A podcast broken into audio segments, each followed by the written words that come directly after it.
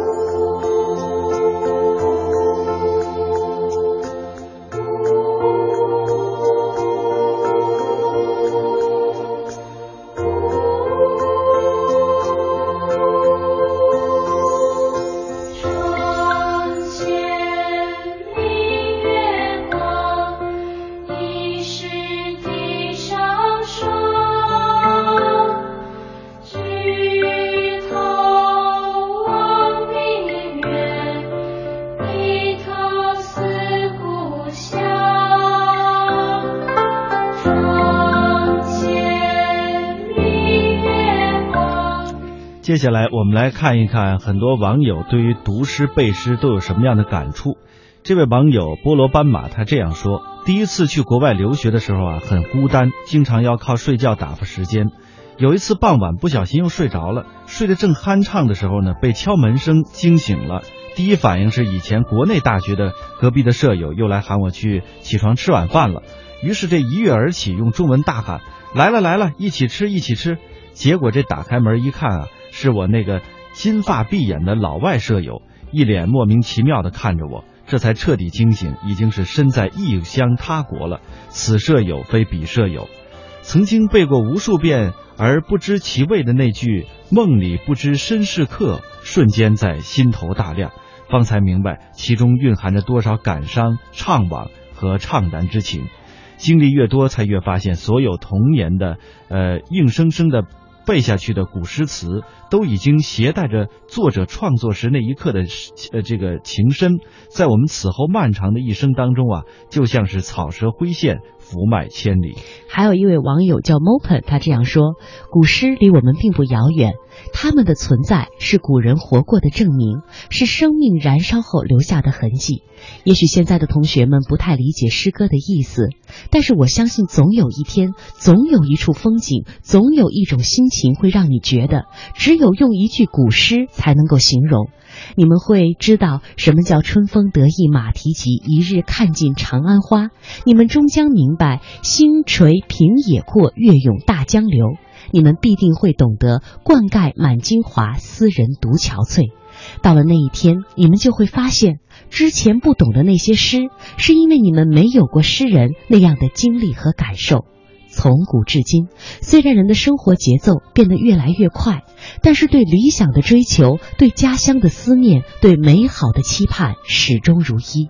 我们和古人的精神链接并没有断裂，灵魂相通的时刻，诗歌是我们的使者。这位网友说：“人长大以后会遇到更宏大的场景，读到更多深邃并且反复修饰过的诗。总有一天，我们会用‘林卧愁春尽，开轩揽物华’来替换‘春眠不觉晓，处处闻啼鸟’，用‘此夜曲中闻折柳，何人不起故园情’来感慨‘举头望明月，低头思故乡’。幼时背诵的多半是简单通俗的诗句。”可是成年以后的复杂与精致，无法代替当年的纯粹与深情。我仍愿像当年看书当中配图说意思那样，回退那个进程，将这些冗长的意思复原为当年一首简单的诗。从前尚不懂得，因为那时节不对，人未至，雨未落，花未开，我们没能发现。而多年后的某个时刻、某个场景，却令人想起往事。纷纷扬扬之间，一句早就烂熟于心的诗句忽然直击了心灵，仿佛收到了一个传递了太久的礼物。当你拆开它时，自己已是截然不同的大人，可那句诗带来的美好却一如当年。我一直在这里等你，直到你感受到我的存在。这些美好的、早就根植于内心的诗，你发现它了吗？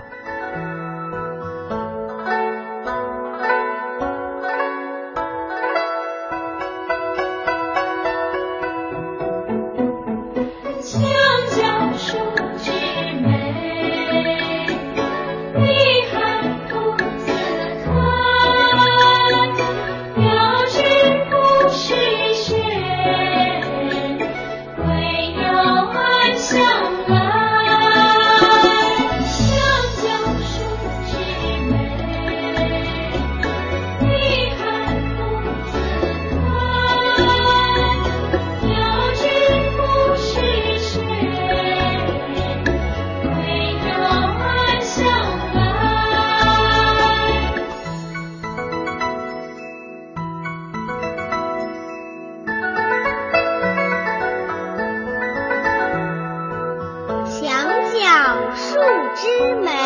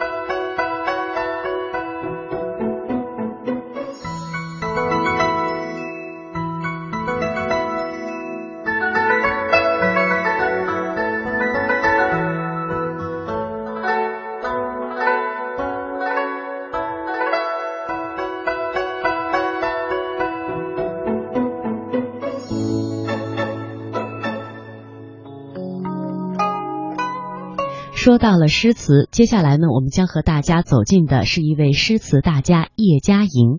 我们之前呢，经常说诗是言志的，词可能不像诗那样承载着那么大的一个使命。但是呢，呃，叶嘉莹先生最近出版了一本书，叫《小词大雅》。他是通过自己多年的研究呢，觉得在宋词当中也是有很多承载着非常宏大的历史使命的词，在某种程度上和诗有一。样的历史责任感。那如果对词感兴趣的朋友呢，可以把这本书找来读一读。接下来我们将听到的这段音频呢，是我们为大家录制的叶嘉莹先生谈到的中国诗词的吟诵与中国诗词之美。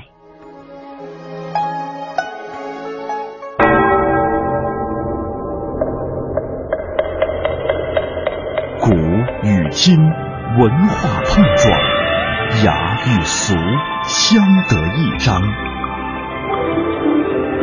与古人对话，和文化同行。这里是中华风雅颂。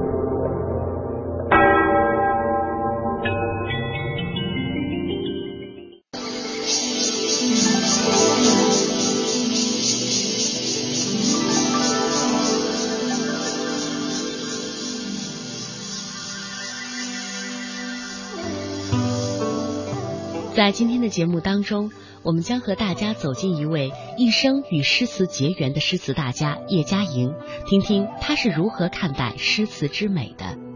叶嘉莹，中国古典诗歌的美感特质与吟诵。中国的传统吟诵是结合中华民族的语言文字特色，经过一个必然的、自然而然的演化过程所形成的一种吟诵的音调。虽然现在听起来会觉得奇怪。甚至过于单调，但是却是我们中华民族所独有的。因此，我认为中国的传统吟诵很重要。中国语言文字最大的特色是独体单音，不像西方的拼音语言。比如说，我们说“花”，它是属于单音一个声音，它是独体一个方块字。但是英文的 “flowers” 是由许多音节组成的。这种独体单音的语言文字特色是我们所特有的，因此只有中国才会有吟诵。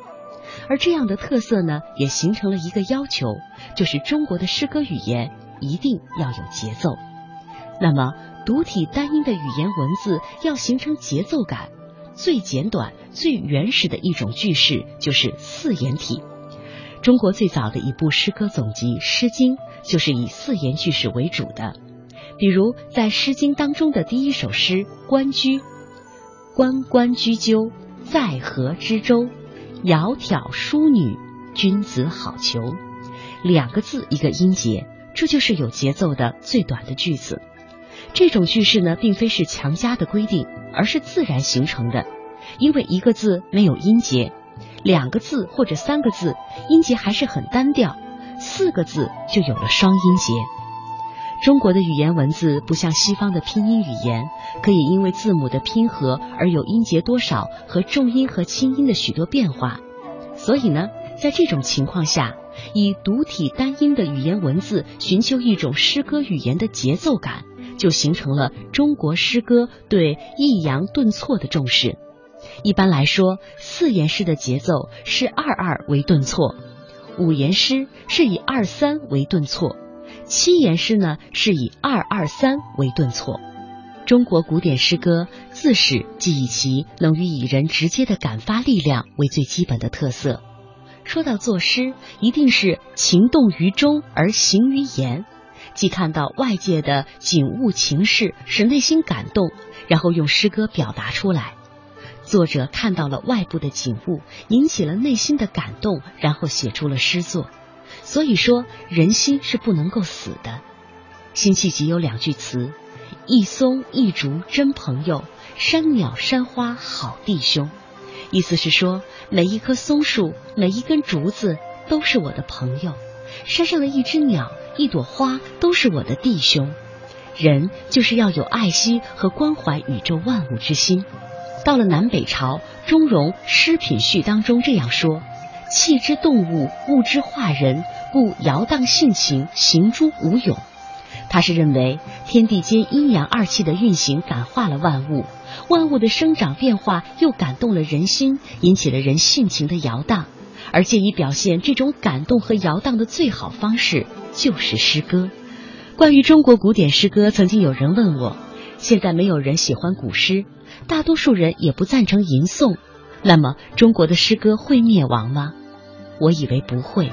中国古人作诗是带着感情而写的，他们把内心的感动写出来，千百年后再读其诗作，依然能够感受到同样的感动。这就是中国诗歌的生命。所以说，中国诗歌绝不会灭亡，因为只要是有感觉、有感情、有修养的人，就一定能够读出诗歌当中所蕴含的充足的、真诚的生命，并且生生不已。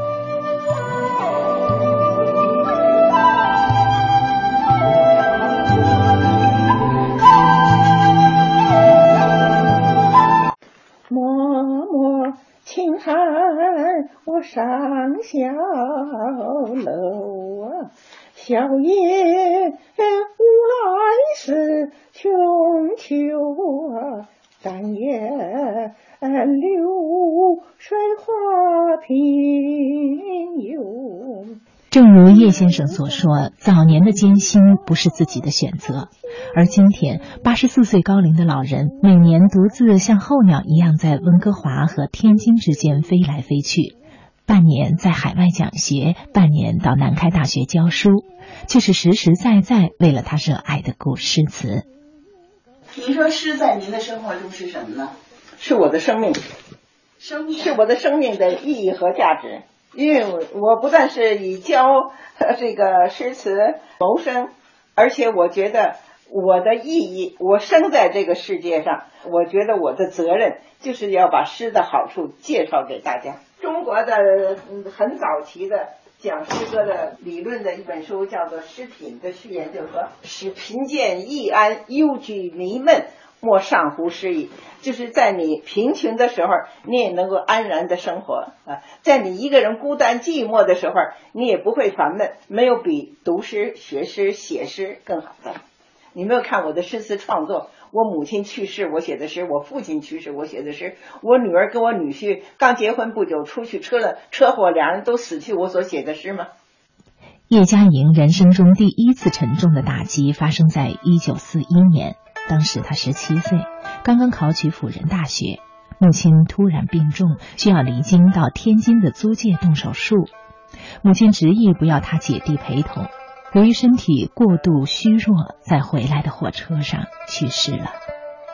他写下哭母十八首：早知一别成千古，悔不当初伴母行。本是明珠掌上身，于今憔悴为泥尘。窗前雨滴梧桐碎，独对寒灯枯木时。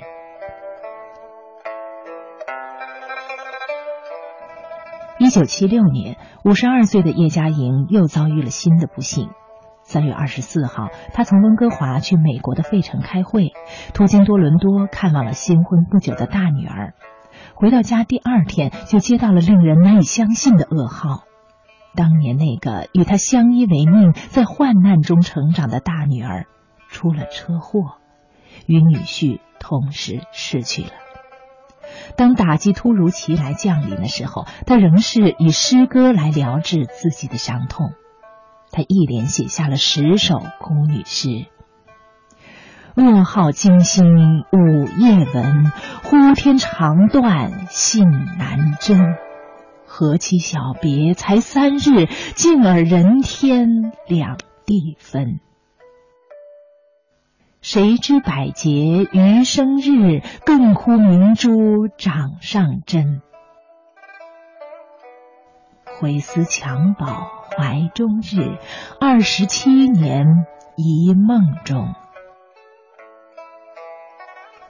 平生几度有颜开，风雨逼人一世来。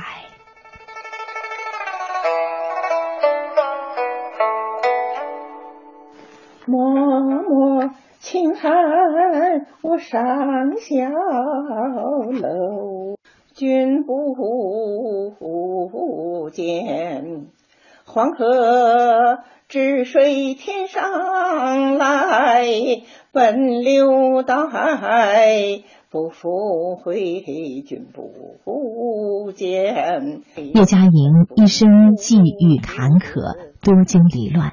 而不幸中之大幸运，乃是他得以终身与古典诗词相伴随。古诗词给了他精神的力量，他也用自己毕生的精力致力诗词的传承。我我当然也有愁烦，这是我二零零七年去年写的。我是连日愁烦以诗自解，所以我的愁烦用诗来自己解脱。口占绝句二首，所以我就。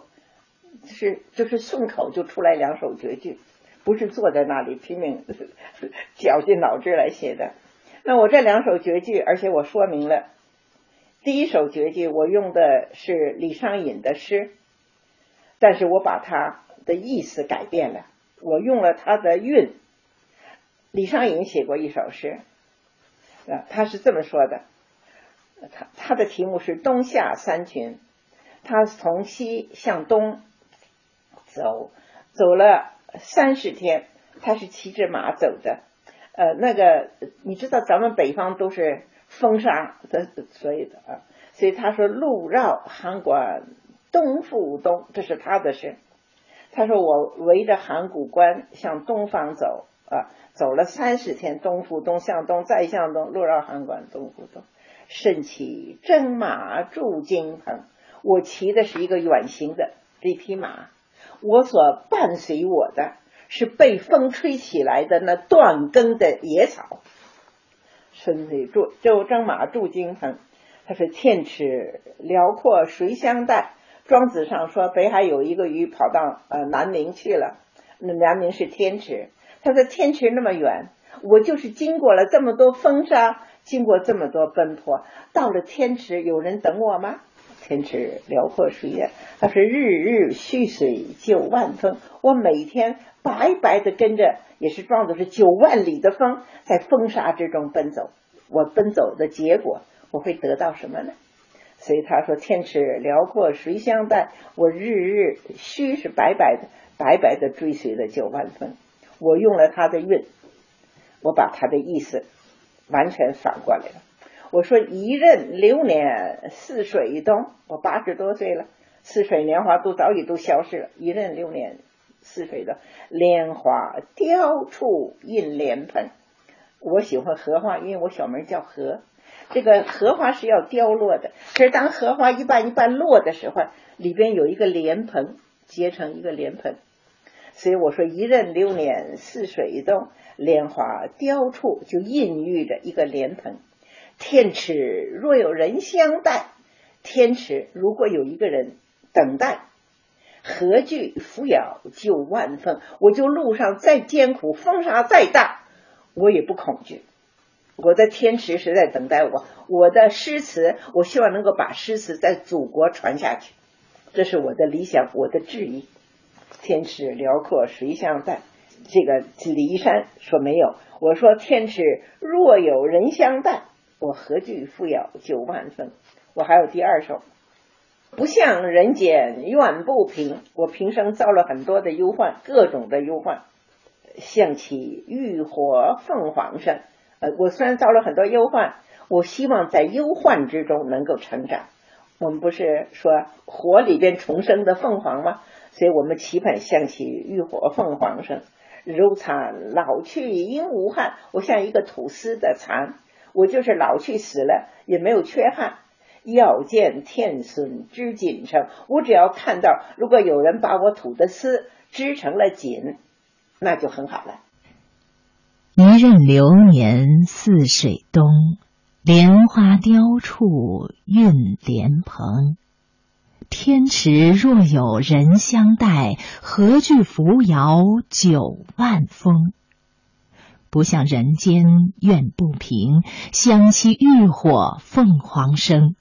柔残老去应无憾，要见天孙织锦成。这是叶嘉莹近期的研制室。八十四岁高龄的叶先生看上去有一种从容的优雅，这优雅来自一种勇气。是的，有这样一种勇气，它不是怒发冲冠、拍案而起，而是隐忍与耐心。经受岁月的洗磨，固守内心的信念，处变不惊，义无反顾。一任流年似水东啊，莲花交出银莲蓬啊。天池若有人相待，我何惧扶摇酒晚风？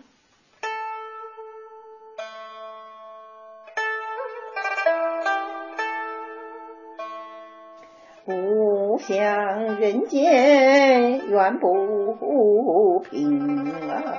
想起渔火凤凰生，肉残老去无憾。我要见天孙至京城。